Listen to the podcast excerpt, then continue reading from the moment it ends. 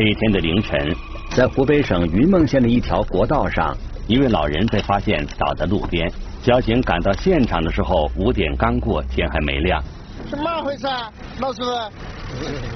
老人趴在地上未作答，只是断断续续的呻吟着，应该是受了伤。老人以西约十四米的护栏边，一辆人力三轮车翻倒在地，路面散落着大大小小的废纸板，现场没有其他车辆。你认得他？认得他，说话的是一位村民。这天凌晨，他从家里出来要去镇上捡废品，却看见一个老人倒在路边。他说，老人名叫万华，跟他是同一个村的。幺二零急救人员赶到了，他们把老人翻过身来，发现他满脸是血，生命体征已经很微弱了。于是，老人被紧急送往医院。那天天刚亮。经村民报信，万华的家人得知了坏消息，家人纷纷猜测他是被车撞了。哎呦，我我这心里就没个底儿，我说说不定撞出大事了。撞了是不得了这，不得过噻，你这人那个那那那只把把俺撞死喂。万华老人住在五洛镇，家人说他是为了回村里挖花生，在凌晨时分就起床出门的。他就什么要回去早点走挖花生，不然。万华出门的时候，凌晨三点刚过。出门时，他推着常用的那辆人力三轮车，谁也没想到意外竟然发生了。万华的家人在医院焦急的等待着消息，而在事发现场，警方也在仔细勘查。事发路段为双向两车道，宽约十二米。现场除了从人力三轮车上掉落的废品杂物外，并没有任何车辆相撞后的碎片。人力三轮能撞十几米远的话。一般情况，那肯定肇事车辆一定受损，这是绝对的。像我们的轿车、小车，它的前保险杠肯定一般都是塑料，都会有碎片。反正它前面也有那个行车灯，那肯定像有玻璃碎片，至少要留一点。现场的人力三轮车车身有一处受损，离地面约四十厘米。它是在那个人力三轮车的尾部左侧位置，呈一个三角。吴老师，嗯，老七十，那都在人力三轮车上，警方也没有发现任何撞击后留下的附着物，由此警方推断，与人力三轮车相撞的应该不是小汽车或者货车，而是两轮或三轮摩托车，其中又以三轮摩托车的可能性更大。两轮摩托车假如撞到这个人力三轮车之后，造成这么大的冲击力，两轮摩托车肯定要倒地，或者这个驾驶两两轮摩托车的人肯定可能会摔倒，是吧？会留下一些痕迹物证，但是这个东西当时是没有的。事发路段没有覆盖监控，几经探寻，警方也没有找到老人倒地时的目击者。事情真相到底怎样，尚待进一步调查。早上不到八点，不幸的消息从医院传来，万华老人经抢救无效死亡。我真的是接受不了这个事实，一下子我爸说没就没了，我还没说上一句话，那边走了找院，我这一来，我那现在一来哭，走了找院。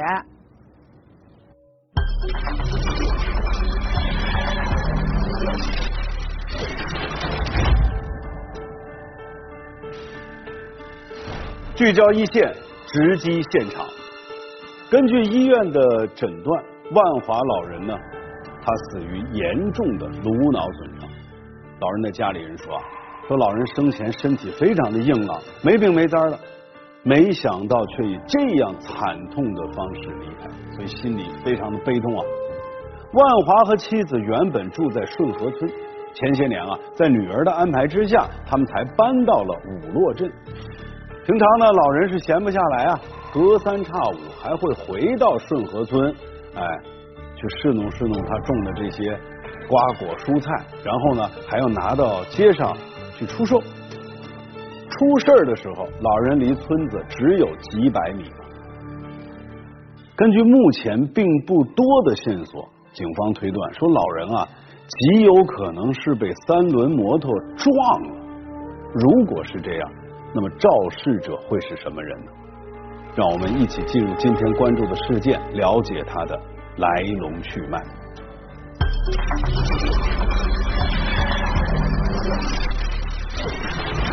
凌晨时分，七旬老人躺倒路边，我我这心里就没个底儿，我说说不定撞出大事呢。追查线索，警方获得老人生前影像，这个车的肇事的可能性比较大了。不断排除肇事者究竟是谁。凌晨获释，一线正在播出。要查明是什么人撞了万华，首先得确定案发的具体时间。警方最早接到报警是在当天凌晨的四点五十一分，报警人是一位过路的轿车司机。他的陈述就是看到一个人躺在那儿，然后一个车子翻倒在那里，因为他要赶着去上班，他就没有管，直接报了案之后就直接离开了现场。报警人没看见事发经过，不过在节目开头。警方在现场遇到的那位村民，他到达现场的时间比报案人更早。大概七点钟啊？就是刚来的时候嘛，就是个四四点到四点钟这个样子。你几点钟出的门啊？不是就九点钟。你看时间吗？出门？我没在中又没在表。凭自己的感觉。村民说不清具体时间，警方也无法从事故发生路段的监控借力，因为线路维修，路面监控设施都没有启用，警方只能把案发时间大致框定在凌晨三点到四点五十一分之间。这时候，万华老人的家人提供了一个重要信息，他们说，老人从五洛镇回顺河村，每次都要经过女儿港桥。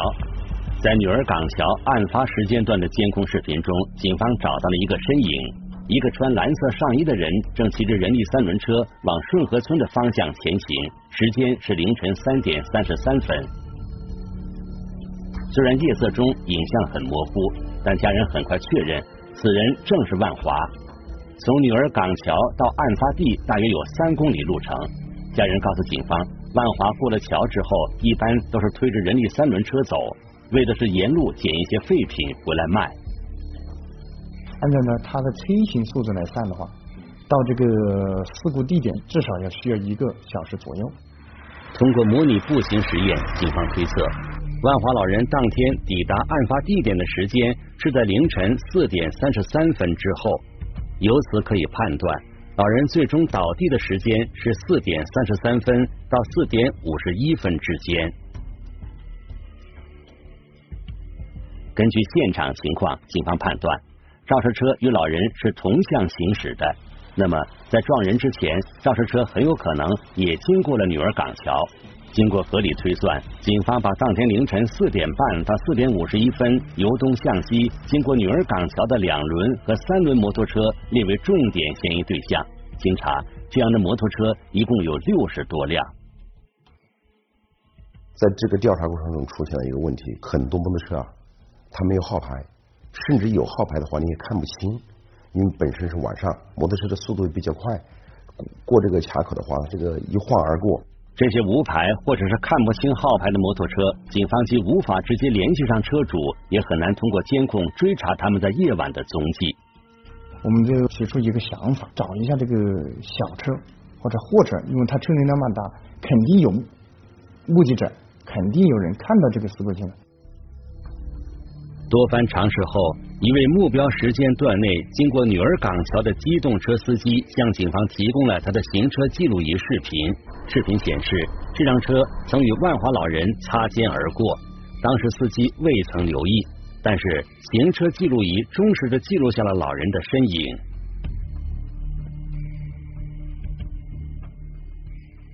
那个老头正在挨着我们的道路的北侧，路边靠护栏的位置，慢慢的在推行。老人被拍到的时间是在凌晨四点四十四分前后，此时老人离前方他最后摔倒的地点只有一百米左右了。事故即将发生，但车开过去了，没有记录下案发经过。不过，警方在倒放视频时，发现，在老人身后约五十米有一辆红色三轮摩托车正在行驶。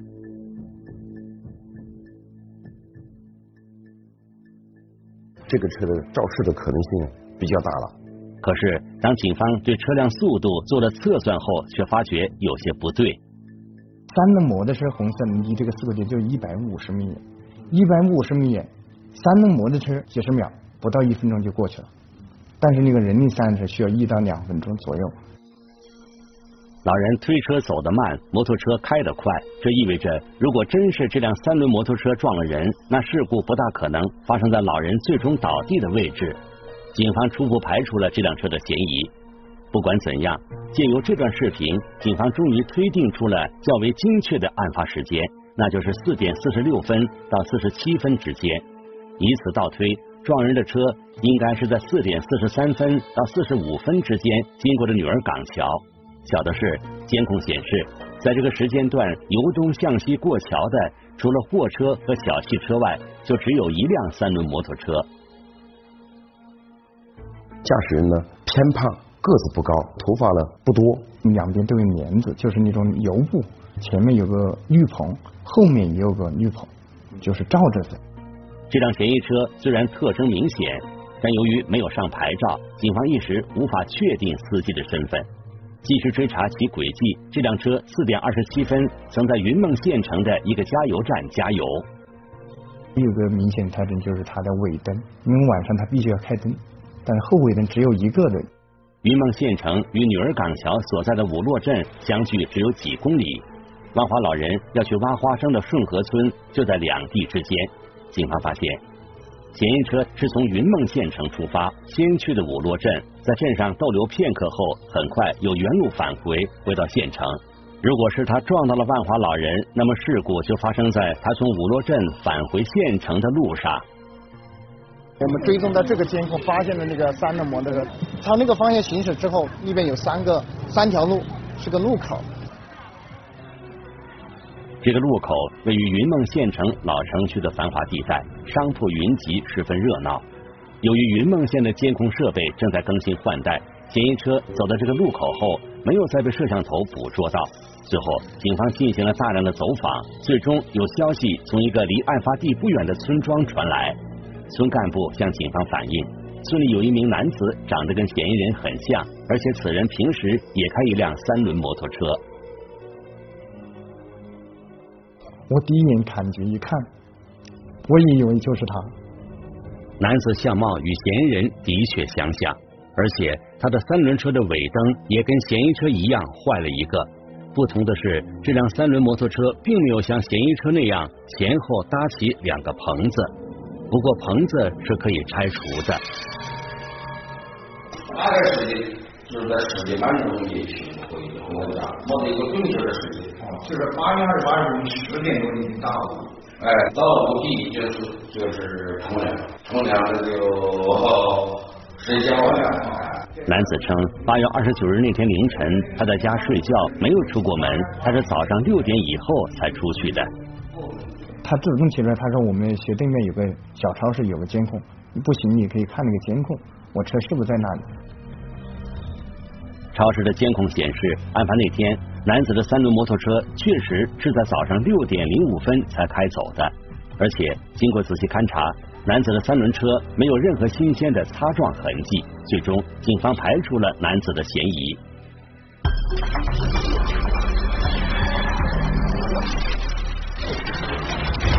排除了这名男子的嫌疑之后，警方一下子办案的压力就增加了。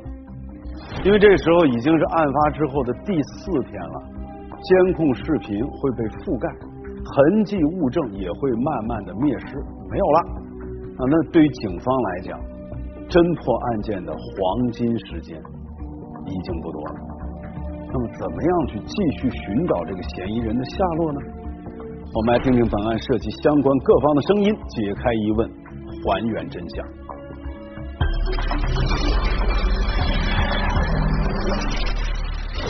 追踪消失，线索中断，嫌疑人究竟在哪儿落脚？凌晨获释，一线正在播出。警方注意到，案发凌晨，嫌疑人是在云梦县城和五洛镇之间打了个来回，也许这并非偶然。他应当是送什么东西？或者有什么事情到这个地方去，是不是每天有这个生活呃作息规律？在嫌疑人消失的地方，有许多菜贩从凌晨就在此摆摊卖菜。警方认为，不排除嫌疑人是送菜的，每天凌晨时分去镇上跑一趟，把乡下的菜送到县城。假设如此，嫌疑人在监控里就不会只出现这一天。警方的猜测没有错，更多的视频显示，嫌疑人每天凌晨三四点间都依照相同的轨迹出行。可是，由于县城老城区监控条件有限，警方最终还是没有找到嫌疑人到底落脚在什么地方。是想推测一下，能不能用一个守株待兔的办法？一般呢，他出发是三点钟，那我们能不能说一点钟，或者是两点钟，我们在他的必经路口，这个进行这个守株待兔？在嫌疑人每天必走的两个路口，警方开始了蹲守。蹲守的第二天，在凌晨四点多，目标出现了。有人就下来，他这个送面条的，临近到那有个麦香园早点店，他就在那下面条。然后我们我就走进他的，路过看。登山地发现他轮胎上有新鲜擦痕，再就是他的挡板的位置有明显的凹凸处。那这个车百分之八十到九十就是肇事车辆。等送面条的人从早点店出来，警方把他控制住了。忘出的，嗯，有个事情在这公司调查。送面条的人叫贺栋，警方发现贺栋的相貌与监控拍到的嫌疑人是一致的。最初，贺栋否认八月二十九日凌晨撞到人，几个交锋下来，贺栋最终向警方交代了案发经过。我如果我知道我撞了一个人的话，我当时我这个我这个庭前我这个，我知道的话我不不得继续送我。贺栋是重庆人，几年前到湖北云梦县打工，以卖面条为生。贺栋开三轮摩托车，并没有正经学过怎么驾驶，车子也没有上牌照。而此前在通过监控追查贺栋的行踪时，警方就注意到他的驾驶习惯很成问题。我在红绿灯路口基本上是没有停灯，直接红灯红灯就是直接冲过去了。最终，警方对这起交通事故作出责任认定：贺栋未取得机动车驾驶证而驾驶上路，未保持安全车速，未在确保安全畅通的原则下通行，并且在发生事故后逃逸，应当承担事故全部责任。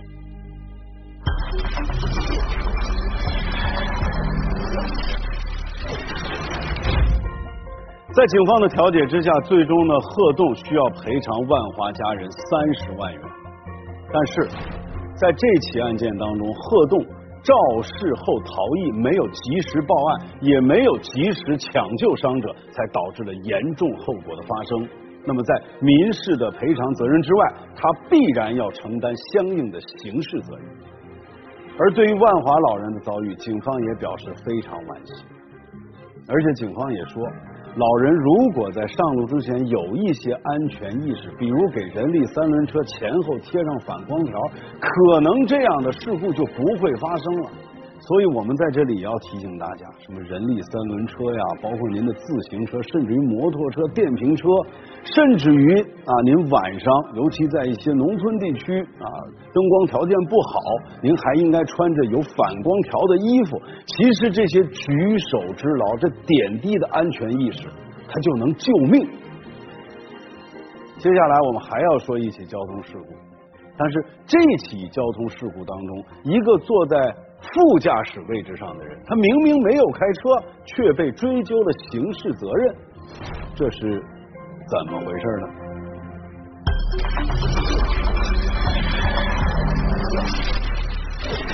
四人喜悦相聚，一人车内身亡。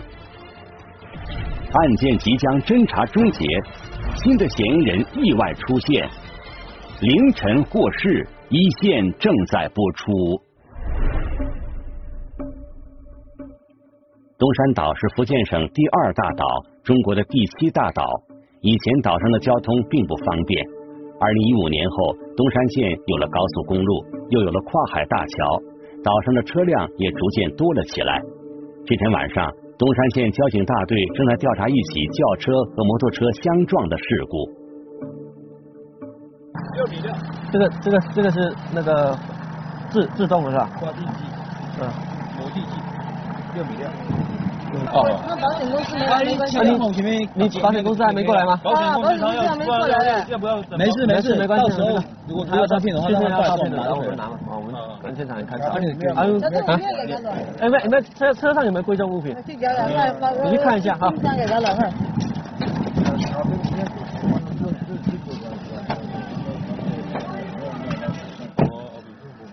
车辆还能正常行驶了哈。哦，都可以。好，贵重物品都拿起来了哈。这是一辆摩托车和轿车相撞的事故，这一位是轿车的驾驶员，他也是报警人。摩托车驾驶员因为受伤，已经被及时赶到的幺二零送往医院急救。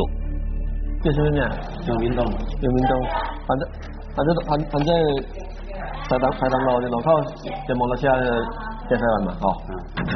我我我我们现在什我们现在只是勘察了现场，我们其他都还没有调查，去抽血好吧？现在都一起两个人都去抽验。好好好。我们调查完之后才能证据摆在桌上，才能才能去认认定是谁的责任。随后，轿车驾驶员被带回了交警大队做笔录。当时你车辆是怎么开的？正常行驶。主要是什么原因？当当时我也不知，我也不知道，他头一直流血，后面不止后后面又行。我是过红绿灯，然后就就听到后面嘣一声，然后我就马上呃先搞那个三脚架固定一下，然后拨打报警交警，然后叫幺二零。警方初步判断这是一起追尾事故，摩托车追尾了小轿车。小轿车司机处理事故的过程很规范，他非常害怕自己承担事故责任，非常担心啊，非常紧张。就是他，我是车辆是轿车，他他摩托车，然后大车和小车正常，人家都是以为是小车，可能比呃摩托车肯定是小车有。轿车司机名叫刘生，东山本地人。他非常担心伤者的伤势，因为他还在缓刑考验期内，万一再被认定负有刑事责任，缓刑就要被撤销，就得去服刑。说起刘生的缓刑，竟然也和一起交通事故有关。那次事故给他的教训，让他明白了道理，他一辈子都忘不了。事故发生在一个凌晨，东山县五四五县道环岛路，一人当场死亡。那我们到现场的时候是呃后排那个乘员就被他们同车人员把他拖到地面上，那应该是已经是死亡了。那其他还有另外三个人，有的是坐在那个旁边的树旁边，有的是站在旁边，看他们都非常紧张，而且每个人都闻起来都有那个酒味。事故发生的路段是个丁字路口，是一起单方事故。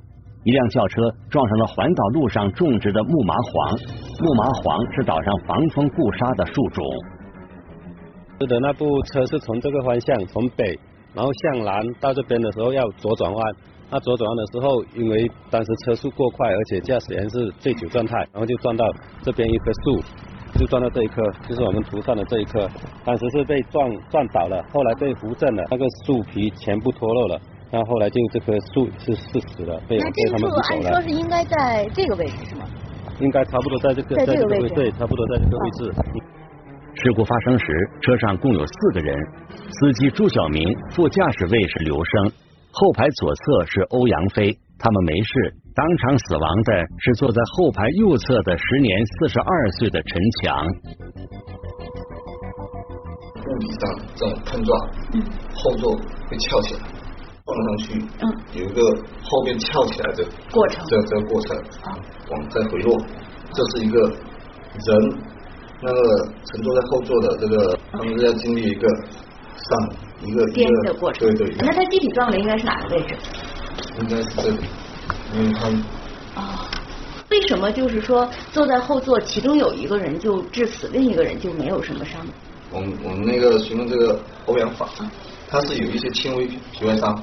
当时是没有睡着，就防范意识是有一点的碰撞以后，他可能有一点防范意识，身子是往哪里去？车上的四人是多年的好友，那天晚上一起去了欧阳飞家喝酒。觉得不尽兴，又去酒吧喝了第二轮，才从酒吧回家的路上出了事故。经过鉴定，司机朱小明体内的酒精含量达到了一百二十五点八毫克每一百毫升，属于醉酒状态。警方认定朱小明醉酒驾驶，对事故负全部责任。如果单纯从这一起案件的整个事故的成因，包括责任的认定这一块是比较简单的，而且整个过程事实是比较清楚的。警方以涉嫌交通肇事罪对司机朱小明采取了强制措施。本案准备侦查终结，就在此时，突然有人提出这个事没那么简单。三名生者当中还有一个人需要被追加为犯罪嫌疑人，这个人就是坐在副驾驶位置上的刘生。对于这个嗯第二个犯罪嫌疑人来说，就这个结果是不是压根儿没有想到？呃，说实在的，就是当时在我们内部也很多人都没有想到说这个刘某会被追究刑事责任。不要说正常的老百姓，就是我们很多呃这个政法办案民警，包括我们单位一些同事，他们都也是觉得不不理解。他叫黄阳生，就是提出异议的民警。案发那几天，黄警官因公事出差，等他回来的时候，案件已经进入了结案前的最后一个环节——考评，而他正好负责这个环节。对于案件考评过程中呢，我就这一起案件，我就发现有这个存在危险驾驶共犯的这个可能。在审看卷宗证据材料时，黄警官发现肇事司机并不是车主，车主是刘生。按照三名生者的叙述，事故发生前四个人一起喝了酒。那么，车主刘生就是在明知朱小明喝酒的情况下把车交给他的。这种情况下，车主刘生对事故是不是也负有刑事责任呢？交通法里面的哈，比较临近的是有一个行为是将车借给无证无机动车驾驶证的人驾驶，嗯，这个是要处罚的。那么把车交给醉酒驾驶、醉酒的人驾驶，那是不是更严重一个情节？这就引引起我们的思考。大队这边，我们经办民警，包括我们呃领导，对这个案件当时在在研究的时候是有很大的分歧的。有的是说应该追究刘某这个危险驾驶共犯的刑事责任，有的认为是呃不要，还有的认为是不是呃是不是交通肇事的共犯。此前。东山县警方并没有办理这样案件的经验，涉及了一个人的罪与非罪，他们非常谨慎。几经讨论，大家基本认可车主在明知朱小明喝了酒的情况下还让他开车，这是涉嫌犯罪的行为。到底涉嫌什么罪名呢？按照法律的规定，共同犯罪是指二人以上共同故意犯罪，但是交通肇事罪是过失犯罪，是没有共犯的。警方认为，车主刘生的行为更符合危险驾驶罪的构成要件。这个罪名这几年来大家并不陌生，我们常说的醉驾就是其中一种。除了我们平时说的醉驾，还有一个 在道路上那个追逐竞驶，这个飙我们平时说的飙车。那现在连这个校车超员、客运车车辆严重超员、严重超速、规划车辆。超速等等，这一些都是纳入这个危险驾驶的这个罪名里面。警方认为，在本案中，肇事司机朱小明醉酒驾驶致人死亡的行为涉嫌两个罪名：危险驾驶罪和交通肇事罪。按照重罪吸收轻罪的原则，应以处罚较重的交通肇事罪追究其刑事责任，而车主刘生则涉嫌危险驾驶罪的共犯。达成共识之后，警方将侦办车主刘生涉嫌危险驾驶罪的案件交给了黄警官。你为什么在一起喝酒以后还要将车子交给朱小龙去驾驶？他是比较我是新手啊，他开车连连他是撤离比较长嘛。黄警官认为，客观事实和损害后果已经很明显，他需要查明的是车主刘生的心态。对发生事故致人死亡这样的后果，他在主观上是不是有希望，或者是放任它发生的心态，也就是法律上所说的直接故意或者间接故意。那你没有考虑到他如果也醉酒，也有可能会发生这种危险吗？有没有考虑到这种情况？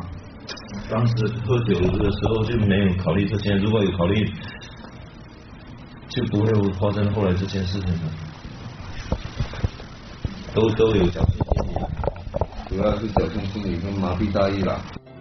王警官认为，刘生当时是一种放任车祸后果发生的心态，是一种间接故意，需要承担法律责任。没开车就要承担刑事责任，车主刘生开始有些惊讶，但对死去的朋友一直心存内疚。他很快就对涉嫌的罪名表示理解，并准备承担可能会有的法律后果。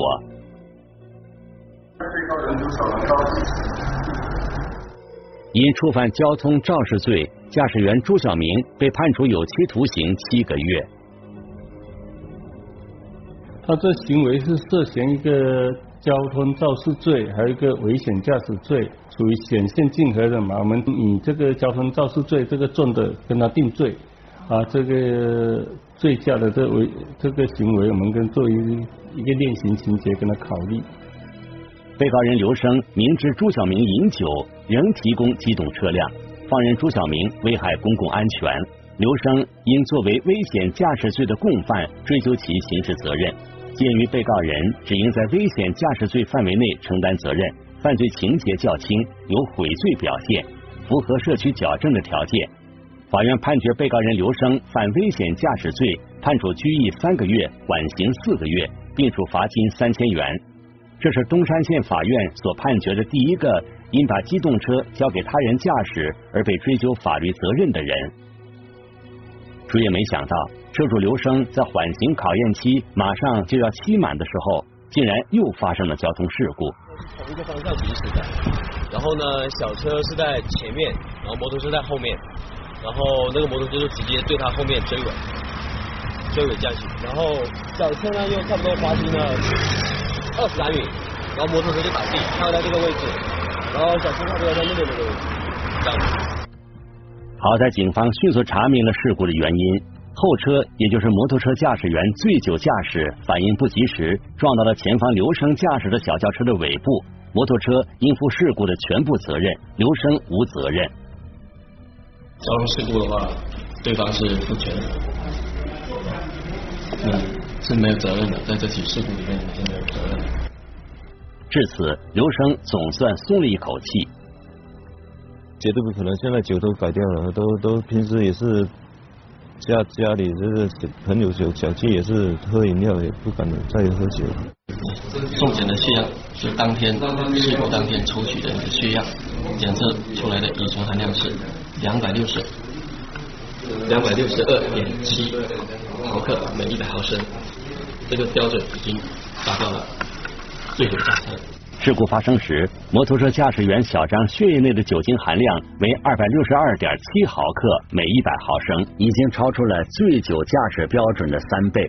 伤好之后，警方就传唤了他，他涉嫌和当初刘生一样的罪名——危险驾驶罪，也要承担相应的法律责任。刘生虽然是没有开车，但是却被追究了危险驾驶罪。您能想明白这其中的道理吗？涉事的三个好友虽然事后都对死者家人进行了赔偿、补偿或者是帮扶，但是人已经没了，失去亲人的伤痛该如何补偿呢？一人死亡，一人服刑，一人缓刑，这个教训实在是太惨痛了。所以啊，办案的民警，包括审理这起案件的法官，也希望借助这期节目给大家提个醒：就作为车主啊，您千万不要随意的往外借车，尤其是您明明知道，比如说对方是未成年人啊，没有驾驶证件啊啊，或者存在比如吃了药了、喝了酒了，甚至于极端的情况，有这个吸食毒品的情况。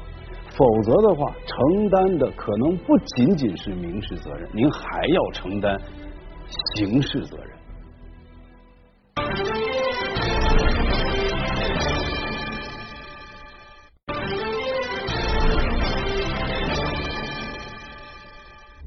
如果您想了解更多的法治资讯，可以在微博或者微信当中搜索“一线”来关注我们的官方账号。这里是一线，我是王小磊，下期见。